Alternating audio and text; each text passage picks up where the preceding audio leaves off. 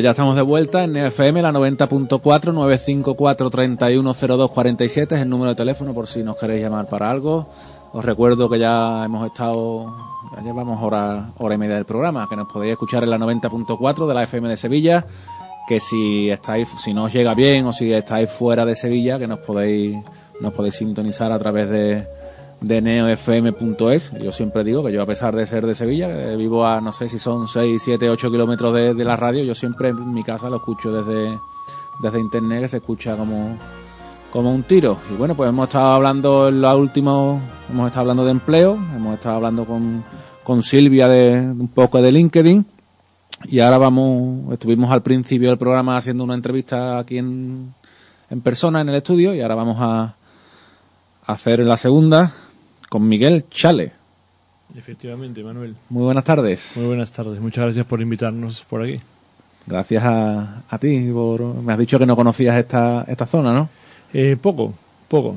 Hace, hace muchos años, cuando yo no soy de aquí, yo soy, soy peruano, cuando vine a, a vivir aquí a, a Sevilla, eh, viví relativamente cerca de por aquí y, y, y hace mucho tiempo. Y tú vienes a hablarnos de De picnic, panes artesanos. picnic, panes artesanos. Efectivamente. Porque existen los panes artesanos todavía. Eh, estamos rescatándolo, estamos rescatando. Yo creo que, que hay una, una cultura muy interesante por el tema de- del pan, que hay mucha gente que está, está metida, gente que nos cruzamos por la calle y no sabemos que realmente están en el mundo del pan, que habla de harinas, que es un tema de conversación, que es una muchas veces una forma también de, de- de hacer los tiempos libres eh, y utilizarlos. Y, hay mucha gente. ¿eh? Yo, bueno, ¿llevas mucho tiempo tú aquí en Sí, ya llevo ocho años. Ocho años. Ocho años. Ocho años lleváis también funcionando. No, llevo ocho meses. Ocho meses. Ocho meses, sí. Comenzamos en mayo, el 16 de mayo del, de, de este del año pasado ya. Y, y ese es, es como un bebé. ¿no? Ocho meses recién y está empezando a caminar. Cuéntanos dónde, dónde os encontráis para, para sí, empezar. está en, en Los Remedios, eh, muy cerquita de Virgen de Loján, en Virgen, Virgen del Valle, número 42. Y un poco la, mm, la idea que tenemos es esa, recuperar un poco la cultura del pan, recuperar la, la idea eh, nostalgia que tenemos con respecto al pan, algo que, que yo echaba mucho de menos a- en la ciudad y yo creo que, que lo estamos haciendo poco a poco desde nuestro, desde nuestro lado, ¿no? Se echa de menos porque lo he comentado al, al empezar el programa, lo he comentado. eh, cuando he comentado que ibas a, que ibas a, a terminar hoy, el programa iba a terminar contigo. Aquellos tiempos en los que yo en mi casa me comía, porque me- entonces me gustaba la tostada de bollo, cuando era pan, pan no en el, condiciones. el pan precocinado que, que comemos hoy en día. Eh, ¿Seríamos capaces de volver a, a ese tipo de pan? Porque, por ejemplo, yo te digo, mi mujer, mi mujer casi no come pan, porque dice que, que para comer chicle no come pan. Sí, sí. em, en estos nueve meses que casi estamos en, en, en picnic, te encuentras millones de casos. Ves mucha gente, 200 personas al día que pasan por la tienda y cada uno es un mundo. Y cada uno te cuenta sus experiencias con respecto al pan como tema de conversación. Que luego llegan a casa y, y cuando están en la mesa tomando el pan eh, se genera una conversación y recuerdos con respecto al pan, como cuando era el pan eh, antes. Y eh, yo creo que, que se, se puede, se puede retomar. Hay algunos panes que eran de la época de los, de los abuelos, que, que, que llaman pan picado, que era Sí. lo desmigaban por un lado, lo llenaban con aceite y, y azúcar, y era la merienda, la merienda. No había otra merienda y lo que tomaban todos los días eh, los niños en esa época. Y eso, esa, esa memoria, una memoria a corto plazo de unos 50 años, se retoma en, en un lugar físico. Eso es parte de las cosas bonitas que tiene, que tiene esto. Cuéntanos por qué, por qué en, su, en su día te dedic o, o pensaste en, en montar este tipo de tienda. Yo siempre, como siempre, siempre pongo el mismo ejemplo. ¿Y por qué no una peluquería canina? Por ponerte un ejemplo. ¿Por qué esto? Eh, porque yo creo que las cosas que nos tienen que mover para hacer mm, cualquier actividad tiene que ser algo del corazón. No se puede. Eh, yo escuchaba al, al principio, hablaban, me parece, eh, sobre un tema de teatro, una cosa de María. estas, con María, efectivamente, y escuchaba que, que hablaban sobre el tema de, de que ella decía no podría ser una empresa química, ¿no? Porque ella no, desde luego, no es su pasión, y su pasión es el teatro y tal. Y en este caso es igual. Yo creo que conforme pasan las etapas de la vida de una persona, hay que, hay que decidirse hacer algo que te mueva, que te, que te mueva de verdad. Y, y en este caso, eh, para mí el, pan es algo que siempre, siempre me ha gustado. No me he dedicado al pan. Parte de mi familia en su momento sí tuvo una panadería. Eh, pero, pero es algo que, que, me encanta, es algo que yo creo que, que, que había que aportar un poquillo, a un poquillo de Sevilla y como es mi, mi, tierra de adopción y, soy ciudadano sevillano por, por corazón, mm, lo hice. Muchas de las de las personas que, que vienen y entrevistamos aquí, que la mayoría son muy nuevos como, como tú, nos cuentan, pues, bueno, en este caso María, que venía del mundo de la química, y, pero le dio por el teatro. Aquí hemos tenido gente que ahora tiene unas jugueterías especializadas y eran farmacéuticos y todos nos, nos cuentan su historia, pues, o bien se queda desempleado, no sé, cualquier avatar de la crisis. ¿Qué es lo que te lleva a ti a, a montar Picnic? Me lleva básicamente a que yo ya de entrada, eh, yo soy realmente ingeniero en producción animal, más, tirado a la parte de veterinaria, más o menos encajo en el perfil de la gente que le estabas hablando todo, de otros, de otros sectores que finalmente eh, creo que seguramente mucho en oro nos mueve algo, algo dentro, ¿no? Eh, soy una persona que me gusta siempre ir eh, comenzando tal vez de cero. ¿No? Yo comencé de cero cuando vine aquí a, a España a estudiar, a especializarme más en, el área de marketing y negocios y cosas de estas. Y eh, después de trabajar mucho tiempo aquí, viajando por diferentes partes, decidí, quedarme, decidí quedarme ya en Sevilla, dejar de viajar un poco y hacer algo que me apasione y, y algo con lo que también esté a gusto y, y es un bicho que tenía dentro que creo que tenía que, que sacarlo fuera, ¿no? Y después de, de, un año entero, lo que es verdad es que para ese tipo de, de, proyectos no hay que volverse loco ni desesperarse, hay que tomar el tiempo necesario para hacer el estudio correspondiente, para que las cosas, eh, para, minimizar riesgos, porque finalmente uno nunca tiene la seguridad de que las cosas vayan a salir como, como, pueden salir, sabes que siempre eh, el, el papel, como el Excel, aguanta todo, ¿sabes? Pero, pero es importante ponerse en el mejor y en el peor de los casos, pero ser realista. Es un estudio profundo para ver si realmente la idea loca que uno tiene va, va a dar resultados. Y aquí que hablamos mucho de, de burocracia a la hora del papeleo, desde ese día que tú dices, yo voy a montar picnic, desde ese día que llega a la cabeza hasta el día que abres la, la puerta por primera vez, ¿cuánto tiempo más o menos tardaste? Sí, pasan, pasa tiempo, ¿no? Pasan, eh, es que desde que llegas a, la cabeza y, tocas las teclas, porque para llegar muchas veces a una tecla tienes que tocar cuatro o cinco antes. Y eso en cada departamento administrativo al que vas a ir, eso, eso es un hecho. Y es un hecho que es para todos igual.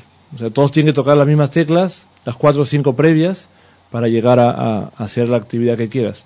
Eh, yo, yo, yo, estimo que unos seis meses, por lo menos, mm, no, no te los quita nadie. ¿no? Son seis meses que tienes que.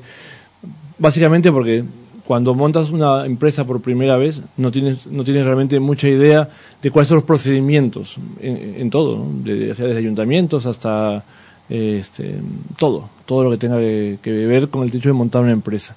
Ya yo creo que seguramente para la segunda empresa de todos los que hayan hecho una primera va a ser un poco más fácil. ¿Y cómo te ha resultado a ti? ¿Fácil? ¿Complicado? No, es, sí, es, es ¿Muchas son trabas? procedimientos. Son procedimientos.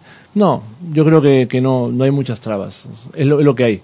Es, es ya, igual que, que cuando hablamos en el tema, de, ahora mismo un tema de crisis, desde luego también, pero creo que todos estamos en, la misma, en el mismo nivel. El problema es cuando uno, si yo estuviese en crisis y todos los demás no, eso sería un problema, creo. Sin embargo, todos estamos en la misma base, igual para hacer una empresa, todos tenemos que pasar por las mismas, eh, los mismos procedimientos, por lo menos casi todos, ¿no? Entonces, eh, simplemente, si lo quieres hacer de verdad y con el corazón, para adelante, que, yo animo a la gente que realmente tiene, tiene ganas y cosas de, ideas nuevas, que es importantísimo. A mí me decían en su momento, yo recuerdo amigos aquí de Sevilla, eh, que cuando la gente no sabe qué hacer, monta un bar. ¿Sabes? Eso en cada esquina hay un bar y me parece muy bien, pero hay que ser, yo creo, innovadores, hacer cosas diferentes, hacer siempre lo mismo, hacer la misma tortilla de patatas en cada bar de la esquina no va a ayudar a que la cosa eh, a, la, a, que la cosa mejore para las personas o que vean una diferencia. eso es lo que, no sé si es un refrán o lo, o lo que se suele decir, no, no puedes pretender tener resultados diferentes haciendo siempre, si no haces cosas Eh, diferentes, ¿no? Efectivamente, ese es un, eso es un hecho. Yo creo que, que como uno más uno es dos, eso es, eso es, es que no hay manera de que tú quieras obtener un resultado diferente si siempre haces las cosas iguales. Además, una cosa que me parece importante, me parece interesante, la, la gente se inspira, se inspira, pero no, no creo que es, que es importante copiarse. No, no se debe copiar de- del- que está al lado. Creo que puede mirar al que está al lado, al que está enfrente, al que está alrededor, inspirarse para lo que te salga de dentro, hacer.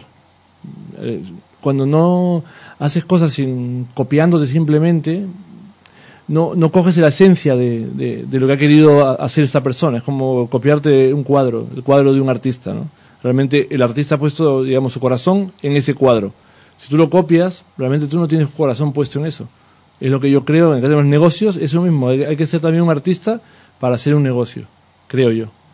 Oye, y ese, ese primer día que abres la, que abres la puerta de- del establecimiento, ese primer día que se siente. Sí, es inesperado. No, no, no sabes realmente lo que va a pasar.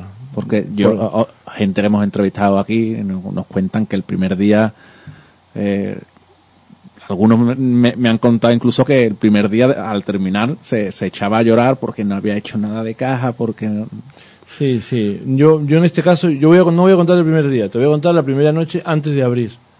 La primera noche antes de abrir, eh, el local parecía un campo de batalla, porque tenía, es todo de madera. Un día, si, si, si pueden, se dan, una vuelta por ahí, van a conocerlo. Es todo, completamente todo es artesano, así como el pan y la bollería y las mermeladas y los patés y todo lo que tengo es artesano. Eh, toda la decoración eh, fue diseñada por nosotros, la decoración entera, ya sea los muebles y las lámparas y todo es eh, diseñado, nada fue comprado y puesto, sino todo hecho. Pero claro, cuando está todo hecho, la madera está por todos lados, se mete por todos los huecos de la tienda y, luego limpiar eso fue, fue parecía un campo de batalla. Y el tema era a ver si llegábamos al ese primer día, en la fecha que habíamos puesto. Eh, finalmente se, se abrió con, con los nervios propios, yo creo que, que, que cuando hiciste tú seguramente tu primer programa, exactamente igual y, y un poco de suerte, tampoco se hizo ningún tipo de comunicación, simplemente un- fuera de, de los vinilos del vidrio se abrió la puerta y, y creo que a partir de ahí tuvimos suerte. ¿cuántas horas le tienes que echar al negocio? Eh, bastantes horas, se echan muchas horas, yo creo que, que, que se echan 24 horas, porque muchas veces sueñas con, con, con situaciones que te han pasado, sueñas con cosas que vas a hacer, eh, que realmente cuando ya abres, yo creo, un, un, un negocio propio, eh, es complicado desconectar. Que creo que no es negativo, porque es parte de tu vida, es, un- como un hijo más, ¿no? No, pu- no puedes dejarlo de lado. Entonces, eh, y físicamente, mucho en- entras a las siete y media y, y sales a las diez y media de la noche, puede ser, o, o, o las once tal vez. Eso es relativo. Realmente, ya cuando estoy metido eh, eh, ahí en el momento, ya me olvido del tiempo. Da igual, ¿sabes? Porque es mucho intercambio de información con la gente, eh, recibes mucho cariño de las personas, habl- hablas mucho con uno y con otro, te cuentan de todo, te, te encuentras casos, eh, casos ahí muy curiosos, personas de todo tipo, y, y es muy, muy entretenido el, el- el intercambio con las personas. ¿Cuánta gente estáis en picnic? Somos más o menos uno. ¿Uno? Sí, ¿Tú soy eres? yo, soy yo por ahora. Sí. Por ahora estoy yo, sí, sí, sí. Por ahora yo. Eh, pronto seguramente se incorporará una persona más y, y, y porque yo creo que también, eh, desde mi punto de vista, hay, que saber bien eh, el hecho de eh, ver cuánto es lo que necesitas para, para una empresa. El hecho de empezar en un, negocio eh, sin empaparte de, de qué, sin respirar de qué va el tema, es peligrosísimo. Yo, yo a veces veo en algunos negocios, unas micropymes, o unas micro micropymes como la mía, eh, en la que comienzan con muchos empleados y mucha gente, una sobre, sobredimensionamiento de costos fijos que yo creo que no, no lleva a nada. Yo creo que hay, hay que respirar el negocio muy bien, hay que, eh, hay que vivirlo. Y una vez que ya sepas muy bien de qué va, comenzar a crecer de manera sostenible para que en el tiempo las cosas vayan mejor. Cuéntanos, porque es lo que te he dicho, de hace un tiempo esta parte el, el pan ha cambiado muchísimo, es precocinado, ahora todo el mundo conocemos, lo que yo sepa de las panaderías que tengo por mi zona, que son todas de este tipo de pan precocinado, es la, andaluza, la andaluza es lo que se lleva la mayoría de la gente. ¿Qué cosas así tienes tú? Yo tengo de todo. Yo realmente Sevilla ha sido una, una, ciudad que tenía prácticamente dos tipos de pan. ¿no? Tenía bollo y Viena, en los tipos de pan típicos sevillanos. Eh, y yo de esos dos el que hago es la Viena. El bollo no, porque porque creo que cambiar un poquillo.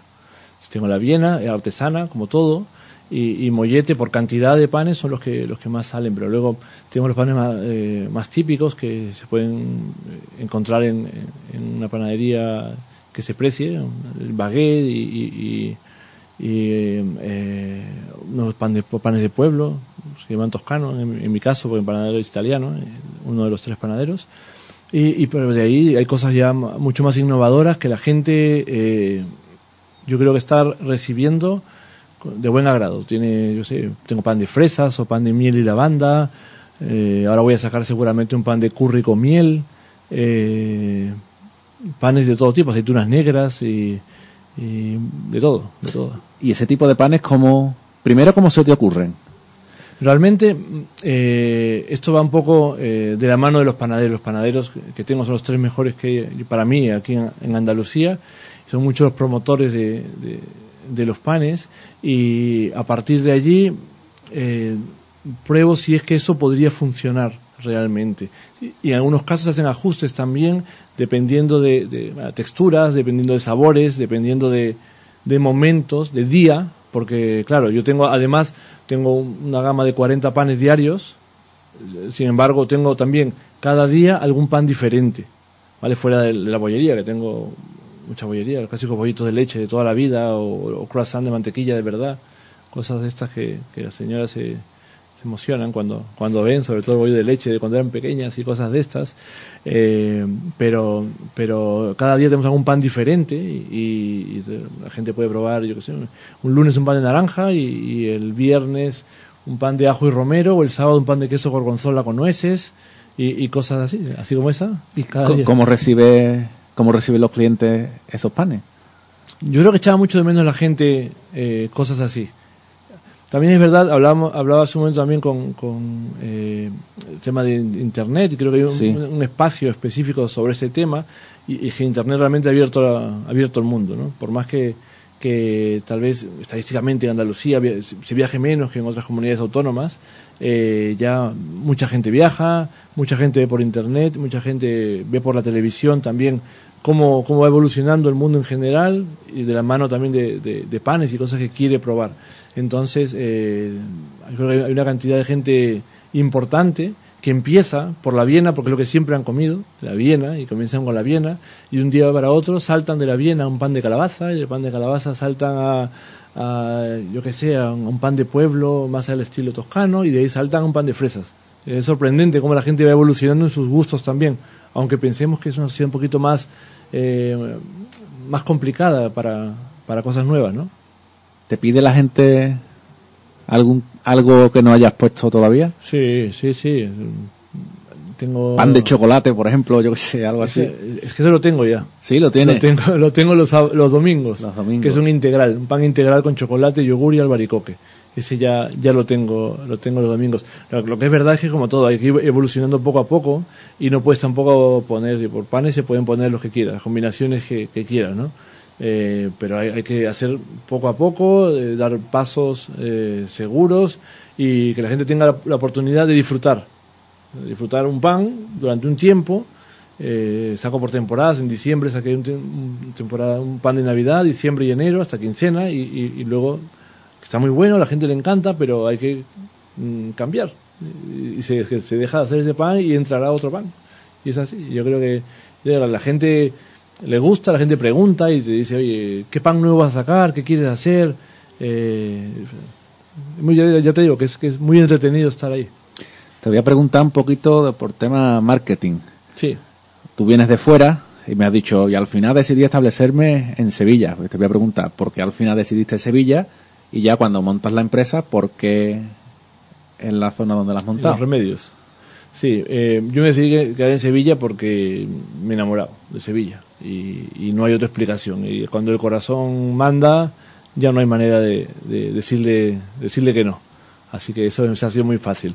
Y lo otro es lo que hablaba, aparte del proyecto para hacer, para hacer lo que quiera hacer, el negocio que sea. En, mi caso, eh, tenía dos opciones, en la zona de, dos opciones que, vi probables, que eran Nervión y los remedios, de acuerdo a, la idea que tenía. Eh, sin embargo, me decidí por los remedios porque me pareció una zona que, de acuerdo a las características de, personas que viven y que transitan por allí, eh, era más adecuado. Hay, muchas, muchas cosas por ahí por, detrás.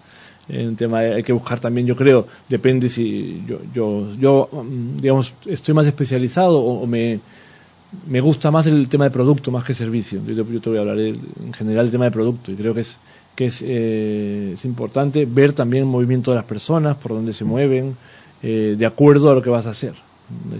no sé si vas a poner, yo esto no lo puedo poner en un polígono, que nadie va a ir al polígono necesariamente a, allí. Sin embargo, un lugar donde tenga movimiento, como en este caso esa zona tiene mucho movimiento, mucha gente va, va de un lugar a otro, eh, una, una, vida de vecindario amplio, entonces número de personas grande, con muchas ganas de buen pan. He visto en el Facebook que también has hecho roscos. Hicimos roscos también. De Reyes, ¿no? De Reyes, efectivamente, roscos de Reyes. Que también ya te comentaba. Parte del. del eh, tenemos pan, pero además también tenemos bollería. Entonces, el, es esta, el rosco es una mezcla realmente entre un pan y una bollería, casi. En este caso, el pan, el, rosco lo hizo un panadero y, lo que es el, el, topping y la parte de dentro lo hizo un pastelero. Un pan artesano de un pan que comemos precocinado porque la gente, ahora que estamos en crisis, la gente mira muchísimo el dinero. Eh, ¿Es más caro, es menos caro o es mucho más? Sí, yo es que no, no, dicen que hablar de dinero es un poco burdo, ¿no? Y hablar de dinero, yo, a mí no, no me gusta. Lo, que es verdad es que, eh, de punto de vista, digamos, de visual, parecen lo mismo. Muchas veces. En este caso no. Tú, un día cuando te das una vuelta por ahí vas a ver que ya por el olor simplemente un olor que te dura todo el, día, ¿sabes? No es algo que... el, pan de ahora no dura todo el día. si lo compras por la mañana y te lo guardas para un bocadillo por la tarde, ya no lo puedes usar. Efectivamente, yo te hablaba solo del olor. Ya, ya el hecho de que cómo está eh, de sabor y esto es más complicado. Pero, pero digamos, mm, básicamente, aunque tenga el mismo tamaño algunas veces, el peso de, de un pan que de un pan industrial suele ser un poco menor eh, la duración, eh, el, el, proceso de, de, hacer el pan es un proceso rápido, con lo cual eh, hace que el pan también dure menos. bueno, hay, todo un tema ahí de, de, cómo hacer el pan, de tal manera que si el, pan, digamos, tiene, se acortan los procesos de hacer un pan, también luego a, posteriori el pan tampoco te va a estar como tiene que ser hasta, el, hasta que te lo quieras comer. No, no, no, hasta que te lo tengas que comer, sino hasta que lo quieras comer. En este caso, ya te digo, el, eh, si tú pesas un pan, una viena, hablando de una viena, con respecto a una viena industrial, pesa seguramente la mitad, por ejemplo. Ahora, lo que, una de las cosas que yo hablaba con la gente, me decía, la primera anécdota que tuve fue con el tema respecto a esta era una, una viena, que normalmente lo que hacía en la viena era, eh, si el niño se dejaba la viena fuera, al día siguiente tenía que tirarla porque ya estaba muy dura. En este caso una señora hizo lo mismo, vio una viena afuera, la coge y estaba blanda y luego la guardó y me contó la experiencia. Entonces, generalmente el hecho de, de, poder utilizar el pan hasta que te lo acabas ya es, es un ahorro. Pues sí. Creo. además de que se sabe bien y te lo llevas al colegio y estás, estás contento y además es un alimento, el pan es un alimento. Así que está bien.